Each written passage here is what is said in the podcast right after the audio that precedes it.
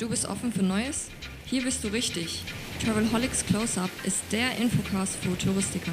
In gut 10 Minuten kannst du hier die Reiseindustrie entdecken. Kostenlos bequem auf die Ohren, zum Mitnehmen und jederzeit verfügbar. Und los geht es, die Touristik im Fokus. Willkommen zu einer neuen Episode des Travelholics Close-Up, einer Reihe, wo wir uns mit den Scenic Eclipse Schiffen und Scenic beschäftigen. Und ich freue mich sehr, in dieser Episode Jonathan Fuhrmann mit an Bord zu haben im virtuellen Podcaststudio vom Travelholics Podcast. Jonathan Fuhrmann sitzt in Wien, ist aber das halbe Jahr eigentlich auf Schiffen unterwegs. Servus, Jonathan. Hallo Roman, schön dabei zu sein. Und ich freue mich, dass du da bist und besonders, dass du die Zeit gefunden hast zwischen zwei Touren. Du bist gerade aus Spitzbergen zurück und machst dich dann bald wieder auf den Weg auf die Scenic Eclipse 2, die ja gerade erst getauft wurde, über die wir ja auch schon ausführlich berichten und noch berichten werden. Um unsere Zuhörerinnen und Zuhörer mal ein bisschen abzuholen, was ist dein Job, was ist deine Aufgabe auf den Schiffen von Scenic? Ich bin bei Scenic auf der Eclipse und auf der Eclipse 2 einer von mehreren Expeditionsleitern. Das ist ein Job mit eigentlich ziemlich vielen Verantwortungsgebieten. Einerseits habe ich ein Team von bis zu 20 Leuten, die sind großteils Fachexperten, halten Vorträge, fahren die Zodiacs, das sind die Schlauchboote, die wir dabei haben, um in unwegsamem Gelände Anlandungen zu machen. Und ich bin gleichzeitig auch mit dem Kapitän in enger Zusammenarbeit quasi für das Design der Reise zuständig. Das heißt, du planst die Touren mit speziellen Vorgaben nach deinen Vorlieben oder nach den Vorlieben der Gäste vielleicht. Was macht es da so besonders? Also ist das jetzt auch in, in, in, im Mittelmeer und so weiter unterwegs oder vorwiegend so, wenn es um Natur geht? Ganz genau. Es, es geht eher um die Reisen, in denen es wirklich nur um Natur geht. Im Mittelmeer sind die Orte natürlich ein bisschen mehr vorgegeben, wo das Schiff hinfährt. Aber in Gegenden wie zum Beispiel Spitzbergen in der Arktis, in der Antarktis, das sind Orte, da gibt's keine Häfen. Da kann das Schiff keine spezifischen Orte anfahren. Und alles ist im Endeffekt wetterabhängig.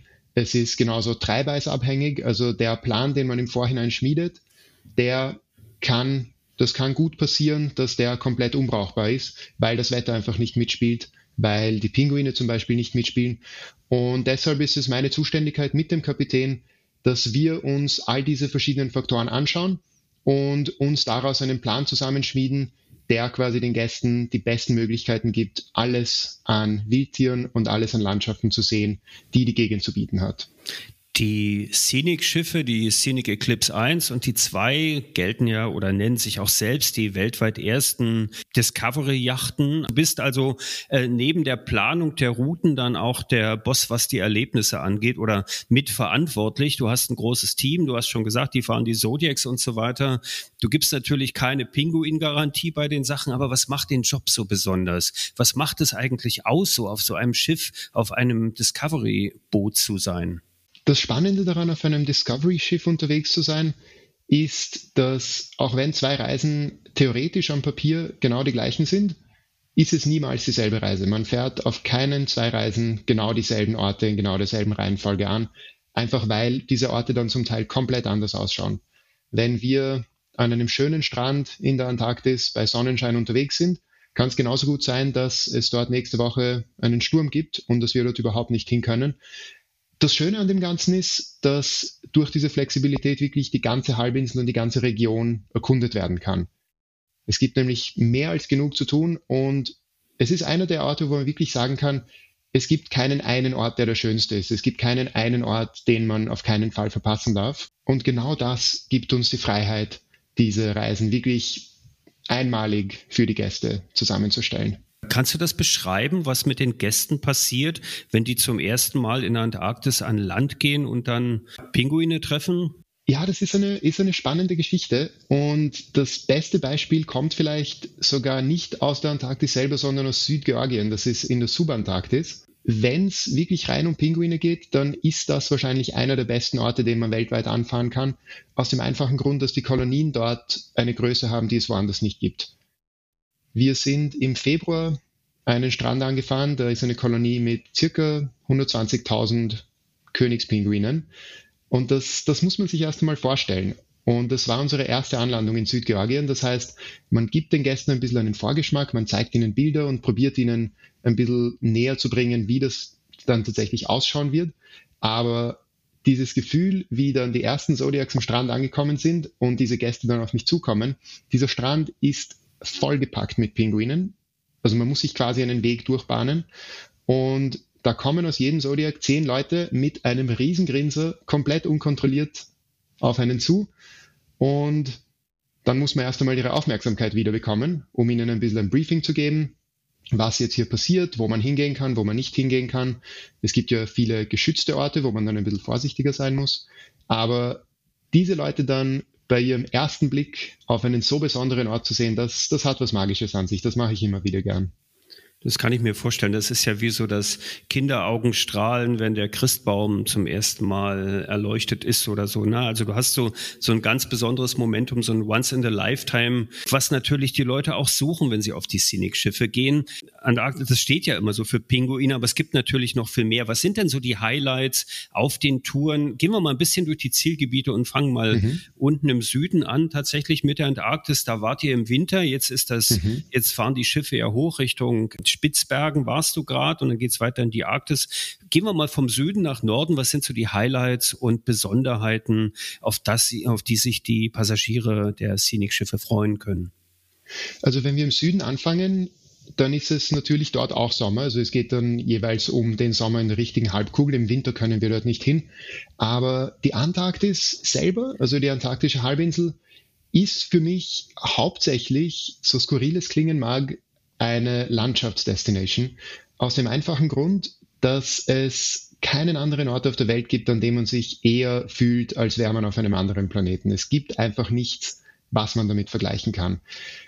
Es gibt dort unten jede Menge Pinguine und im Großteil des Jahres kann man sie eigentlich tatsächlich garantieren. Das ist eine der wenigen Wildtierbegegnungen, die man wirklich garantieren kann. Aus dem einfachen Grund, dass wir genau wissen, wo diese Kolonien sind und wir die dann auch gezielt anfahren können. Das heißt, die Antarktis ist ein Weg, sich wirklich einmal in einen Teil der Welt zu begeben, den man eigentlich nicht mit Worten und nicht mit Bildern beschreiben kann. Aber auch die Tiere kommen nicht zu kurz. Also es gibt auf jeder Fahrt jede Menge Pinguine.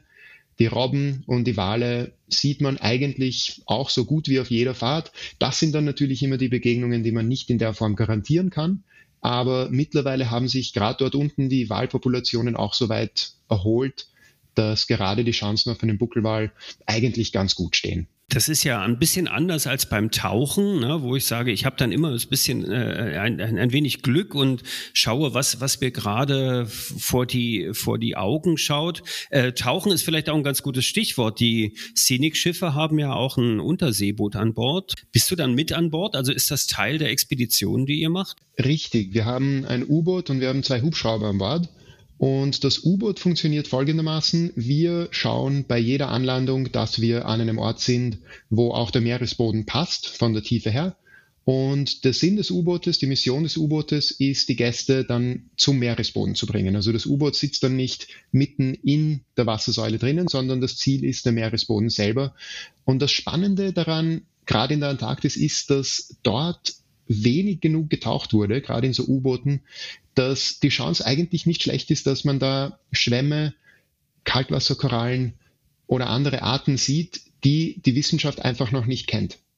Also dort besteht diese Möglichkeit tatsächlich. Das gibt es an anderen Orten selten. Nun haben ja viele vielleicht gerade die Verfilmung des Schätzing-Romans Der Schwarm äh, in einem Sechsteiler oder Achtteiler ist es, glaube ich, im zweiten deutschen Fernsehen gesehen. Da gibt es ja auch diese Aussage, dass wir weniger über das Meer wissen als über die Sterne vielleicht. Ist es tatsächlich so, dass es für dich auch so unbekannte Welten sind, in die ihr dann immer wieder hineinfahrt oder abtaucht? Durchaus, ja. Also dort unten, gerade in den antarktischen Gewässern, die sind unerforscht genug, dass man das wirklich sagen kann. Und neben den Tieren sieht man hin und wieder ganz selten auch ganz spannende Sachen in Verbindung damit, wie die Landschaft sich in das Ganze einbringt.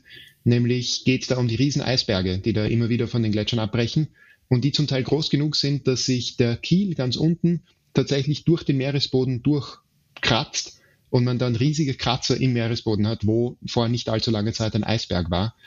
Und genau sowas gibt einem dann wieder das Gefühl, dass man in einer ganz anderen Welt ist, die einfach wirklich von Naturgewalten beherrscht wird. Absolut magisch stelle ich mir das Ganze vor. Natürlich wirklich so ein Once-in-a-Lifetime-Dings. Wie ist das? U-Boot-Touren sind ja, glaube ich, die einzigen auf den Schiffen, die dann so als Ausflüge exklusive sind. Aber ich gehe davon aus, dass die Touren alle voll gebucht sind, wenn, wenn getaucht werden kann. Das ist ja auch nicht überall möglich. Ihr seid ja da auch, wäre vielleicht auch ganz wichtig und ein kleiner Aspekt, den wir mal beleuchten sollten. Ihr seid ja trotzdem immer mit einem sehr hohen Augenmerk für Nachhaltigkeit und Naturschutz unterwegs, nicht wahr? Ganz genau. Also wenn wir mit dem U-Boot unterwegs sind, dann passen dort, also die Kapazität sind sechs Passagiere plus der U-Boot-Pilot, der sich dann natürlich auch auskennt dort unten. Je nach Wetterlage werden wir natürlich auch tauchen, wenn es sich ausgeht. Wie du schon richtig sagst, das geht nicht immer. Wenn der Wind zu stark ist, wenn der Wellengang zu stark ist, dann ist das Tauchen vielleicht nicht unbedingt möglich, während die Zodiac-Ausflüge gleichzeitig noch komplett machbar sind. Also die, die ganzen verschiedenen Aktivitäten, die wir anbieten, das U-Boot, die Hubschrauber, das Kajakfahren, das Stand-Up Paddleboarding und die Zodiacs haben alle quasi ihre eigenen Limits, was die Machbarkeit angeht. Und das, das ist natürlich dann auch immer etwas, was ich in meine Planung mit einbeziehe. Wie schaut die Windrichtung aus? Wo können wir vom Schiff aus ein bisschen Schutz bekommen?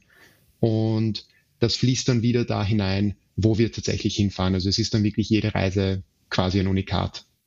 Nun fragen sich ja sicher viele, Mensch, das klingt so spannend und abgefahren, was der Jonathan dort macht. Wie bist du eigentlich zu dieser Arbeit gekommen? Hast du dir da einen Traum erfüllt? Ist das ein Zufall, wo man irgendwie reinstolpert? Oder wie ist so dein, äh, dein Approach dahin gewesen? Das ist, da hast du den Nagel eigentlich ganz gut auf den Kopf getroffen. Das war bei mir zumindest ein kompletter glücklicher Zufall. Ich habe, bevor ich angefangen habe in der Industrie zu arbeiten, überhaupt keine Vorstellung davon gehabt, dass es solche Schiffe überhaupt gibt, dass es solche Reisen überhaupt gibt.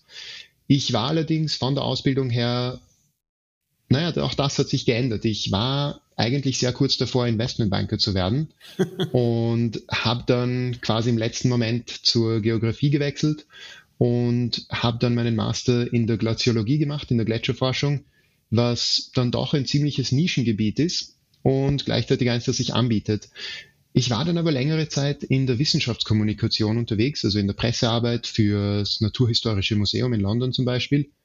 Und die Arbeit auf den Schiffen hat sich eigentlich durch reinen Zufall ergeben. Das war ein bisschen ein Netzwerken auf LinkedIn und im Endeffekt ein Zufall, bei dem eine Firma zufällig gerade nach einem deutschsprachigen Glaziologie-Experten für ihre Antarktis-Saison gesucht hat. Und sobald man das einmal gemacht hat, ist es schwer wieder wegzukommen. Also es macht schon ein bisschen süchtig, das kann man auf jeden Fall so sagen.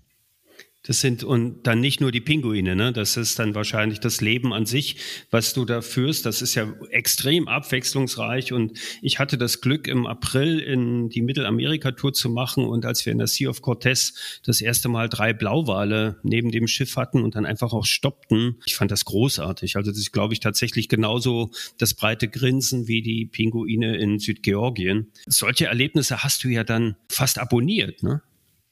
Absolut. Wobei man dazu sagen muss, so ein Blauwal ist dann doch immer wieder was Besonderes. Die sieht man wirklich ganz, ganz selten. Also Blauwale, das ist immer wieder was Magisches. Und Blauwale gehören natürlich auch zu der Gruppe, recht kleinen Gruppe an Tieren, bei denen wir die Gäste dann tatsächlich auch mitten in der Nacht aufwecken, weil das will man natürlich nicht verpassen. Und auch wenn man auf Urlaub ist, sowas Besonderes, gerade auf einer Expeditionsjacht, das, das muss man dann auf jeden Fall miterleben. Das ist schon was ganz Besonderes. Ich habe das auch gemerkt, tatsächlich selbst der Captain Ned Tutton war auch völlig fasziniert und total begeistert und man merkt genau das, dass die äh, A einmal das Leben, dieses äh, dieses Leben an Bord halt wirklich äh, verinnerlicht haben und die und die Mission von Scenic, das ist das eine und das andere, wie begeistert sie selbst sind von diesen Erlebnissen, die man dort hat und die dort auch für die Passagiere natürlich geschaffen werden. Ne? Absolut. Also die die Leute, die dieses Leben an Bord auch längerfristig machen, man braucht eine Leidenschaft dafür. Ohne, ohne die Leidenschaft geht das sehr schwer. Es ist in vielerlei Hinsicht ein Traumjob. In anderen Hinsichten ist man natürlich viel weg von zu Hause, verpasst hin und wieder auch Sachen. Also es hat schon auch seinen Preis, aber im Moment lohnt sich das absolut. Und genau das, wenn man sieht, dass das für die Gäste jetzt auch vielleicht sogar was Lebenveränderndes sein kann, dann ist das schon was ganz Besonderes. Man merkt es auch auf der Brücke sehr schön. Also fürs Expeditionsteam ist es natürlich ganz klar, das ist für uns alle eine Leidenschaft, darum sind wir dort. Aber auch die Offiziere auf der Brücke sind Menschen, denen sowas gefallen muss. Die Brücke ist ja auf beiden Eclipse-Schiffen grundsätzlich offen. Das heißt, die Gäste können jederzeit auf die Brücke rauf, können von dort Ausschau halten, können dort natürlich auch mit den Offizieren reden, wenn sie gerade Zeit haben und können quasi das Geschehen aus erster Hand mitverfolgen. Und das ist für mich auch ein sehr wichtiger Aspekt von diesen Expeditionsfahrten, weil auf der Brücke sieht man Sachen oft als erstes, man erfährt Sachen oft als erstes. Also es ist, ist schon eine schöne Sache und die Offiziere wissen das eben auch und sind eben auch oft Menschen, denen das absolut Spaß macht, dass da Leute sind, die sich unterhalten wollen und die Sachen lernen wollen. Das habe ich tatsächlich auch erlebt, muss ich sagen. Und der, das schweißt natürlich Besatzung und Passagiere auch ganz gut zusammen. Also du hast ja auf einem Schiff, wo du 200 Leute als Passagiere hast und dann noch so 120, 150 Besatzung, glaube ich, äh, natürlich eine ganz andere Anforderung auch an den Teamspirit und an, du hast es gerade so schön gesagt, wenn dann im, äh, an dem einen Strand Sonne ist an einem Tag und am nächsten Tag ist dann irgendwo Sturm und du gehst dann nicht hin, dann gibt es ja vielleicht auch Enttäuschungen, weil Erwartungen nicht erfüllt werden oder du siehst halt die blaue, na, ich kenne das von Tauchkreuzfahrten, wenn du eigentlich Mantas sehen willst und dann äh, bist du eine Woche unterwegs und siehst maximal einen Napoleonfisch. Äh, so ähnlich kann das ja auch sein. Du brauchst dann natürlich auch einen guten Spirit auf dem Boot, ja. Richtig, richtig. Und genau deshalb kann man eigentlich auch nicht wirklich vorhersagen, was man jetzt genau sehen wird. Und genau das ist oft für Gäste, die eher einen klassischen Kreuzfahrtshintergrund haben, die das gut kennen, dass das alles doch sehr durchgeplant und durchreglementiert ist. Das ist dann vielleicht ein bisschen gewöhnungsbedürftig auf diesen Expeditionsschiffen, weil es tatsächlich vorkommt, dass wir Plan A haben, aber über Nacht sich das Wetter ändert, wir ankommen und Nebel ist und dass wir dann Plan B, C, D durchgehen und einfach immer weiter suchen, um wirklich das Beste rauszuholen aus jeder Fahrt. Und das heißt für mich oft, dass ich vielleicht nicht unbedingt viel schlaf, aber gleichzeitig dass die Genugtuung, dass man dann eine Reise wirklich gut auf die Beine stellt und wirklich das Beste für die Leute rausholt, das, das ist es eigentlich absolut wert. Und schlafen kann man dann danach im Urlaub. Und das macht ja letztendlich diese Reisen auch einzigartig und so besonders, dass es halt nicht das starre Programm ist, was einfach abgearbeitet wird. Das muss man ja auch sehen. Und das merkt man tatsächlich auch den Schiffen, auf den Schiffen auch. Die Schiffe sind ja international, das hatte ich schon mal erwähnt hier im Podcast. Das heißt, ihr habt äh, Australier, Amerikaner, Asien, Deutschland, Österreich, Schweiz, alles an Bord. Gibt es da Unterschiede von den, von den Passagieren, von den Erwartungen, wie ihr mit denen arbeitet? Das ist ja, Bordsprache ist Englisch ne, auf, den, auf den Schiffen, aber du hast natürlich als deutschsprachiger Expedition Leader halt auch einen guten Zugang zu den Passagieren, die Deutsch sprechen. Ne? Das ist ja interessant für den deutschen Markt auch. Durchaus, genau. Also es ist grundsätzlich eine sehr internationale Besatzung. Insgesamt sind da oftmals über 30 Nationen vertreten. Also das ist schon recht bunt durchgemischt. Und gerade bei häufigeren Sprachen wie eben Deutsch, Französisch, Spanisch gibt es oft Leute im Expeditionsteam, die diese Sprachen dann auch können. Ist natürlich nicht garantiert, aber wenn es mal der Fall ist, also wenn zufällig mal deutschsprachige Gäste an Bord sind, dann ist das natürlich auch eine schöne Sache, sich mit denen austauschen zu können, denen vielleicht auch mal die, die Tiernamen auf Deutsch näher zu bringen, die ganzen Glaziologie-Konzepte es ist im Endeffekt eine Reise, auf der man die Gelegenheit hat, richtig viel zu lernen. Das sind nämlich Orte, mit denen sich die Leute vielleicht oft noch kaum bis gar nicht auseinandergesetzt haben. Und es sind aber gleichzeitig Orte, die fürs Weltgeschehen eigentlich sehr viel wichtiger sind, als man denken würde, wenn man bedenkt, wie weit sie eigentlich weg sind, wie entlegen sie sind. Und diese Reisen sind oft eine Gelegenheit, etwas darüber herauszufinden, etwas über ihre Relevanz zu verstehen und vielleicht auch mit nach Hause zu nehmen und dann dem eigenen Freundeskreis, dem eigenen Familienkreis ein bisschen näher zu bringen. Und das motiviert mich dann irgendwo auch, ein Verständnis davon rüberzubringen, wie wichtig diese Orte sind, wie schön sie sind und was man tun kann, um hier zu helfen und schützend mitzuwirken. Da hast du die Mission der Scenic eigentlich super gut zusammengefasst und genau diesen Eindruck habe ich auch, dass es halt nicht die, das eine Instagram-Foto von einer Klippe in Norwegen ist, sondern es ist wirklich ein Gesamtkonzept und verändert dich auch. Und insofern haben wir das Thema Nachhaltigkeit auf jeden Fall auch in der kompletten Konzeption und im Design der Reisen, was wir wiederfinden. Du hast ja äh, mir geschrieben, dass du gerade erst aus Spitzbergen zurückgekommen bist, wo du zehn Tage unterwegs warst. Gab es dann ein besonderes Erlebnis, ein besonderes Highlight? Highlight, wo wir jetzt nochmal die Zuhörerinnen und Zuhörer mitnehmen können und teilhaben lassen können? Ja, auf jeden Fall. Spitzbergen ist eine spannende Sache. Das ist in der hohen Arktis ganz oben. Wenn man nach Norwegen zum Nordkap fährt, muss man dann von dort nochmal circa 1000 Kilometer nach Norden fahren, ziemlich genau direkt nach Norden und kommt dann in Spitzbergen an. Das ist eine Inselgruppe quasi am Rand des polaren Packeises. Und der Mai, Ende Mai, Anfang Juni ist dort eigentlich noch der Frühling. Also das ist noch nicht wirklich der Sommer und es herrscht eigentlich noch immer ziemlich eisige Bedingungen vor. Und in unserem Fall auf dieser Fahrt war das Besondere wahrscheinlich das Highlight, dass wir das vielleicht erste Schiff der Saison waren, das es tatsächlich nördlich von 80 Grad Nord geschafft hat. Das ist, man sieht quasi noch die letzte Nordküste von Spitzbergen selber, ist aber im Endeffekt schon im polaren Packeis. Das sind drei Weißschollen unterschiedlichster Größe, wo sich das Schiff quasi einen Weg durchbahnt. Die Scenic Eclipse ist ja kein Eisbrecher. Das ist ein relativ häufiges Missverständnis, aber es ist ein eisverstärktes Schiff. Die Polar Class, Klasse 6, ist quasi eine Relevanz und erklärt, was dieses Schiff kann. Es kann sich nämlich durch so sommerliches Packeis, durch so Treibeißschollen durchschieben, aber durch dickes, mehrjähriges Treibeiß kann sie sich natürlich nicht durchbrechen. Das ist dann wieder eine komplett andere Art von Schiff. Und die Art von Schiff, da opfert man dann natürlich auch Verschiedenes in Richtung Treibstoffeffizienz, in Richtung Komfort auch. Das sind nämlich Schiffe, die dann wesentlich mehr rollen. Und die Eclipse hat da quasi das Gleichgewicht gefunden zwischen einer starken Eisklasse und gleichzeitig aber auch extrem viel Komfort. Nun gibt es ja zwei Eclipse-Schiffe mittlerweile, also die Scenic 1 und die Scenic 2. Werden denn beide im Sommer da oben unterwegs sein oder auf welchem wirst du unterwegs sein jetzt ab, ab sofort? Weil du bist ja schon wieder auf dem Sprung, ne? du hast ja schon fast den Seesack gepackt. Genau, ich bin am Wochenende dann schon wieder unterwegs und zwar auf die Eclipse 2. Für die fängt in Bergen jetzt quasi die erste Discovery-Saison an. Sie hat jetzt ein bisschen Zeit im Mittelmeer verbracht und dann an der Westküste Europas, wurde ja auch getauft vor kurzem. Und jetzt geht's dann von Bergen aus nach Norwegen hoch und dort beginnt dann die Discovery-Saison. Wir werden ein paar Tage an der norwegischen Küste verbringen, bis nach Tromsø hoch und dann von dort nach Spitzbergen hochfahren, dort ein, zwei Fahrten verbringen und von dort fahren wir dann nach Ostgrönland hinüber und nach Island hinunter. Das ist dann quasi die erste Hälfte dieser Arktis-Saison. Die Eclipse 1 ist währenddessen ganz woanders unterwegs, auch in der Arktis, aber drüben in Alaska und wird dann durch die Nordwestpassage hindurchfahren. Auf welchem Schiff wärst du lieber? Du hast ja schon gesagt, klare Präferenzen kann man eigentlich gar nicht haben, ist überall schön. Ne? Es ist eigentlich überall schön, es ist überall spannend.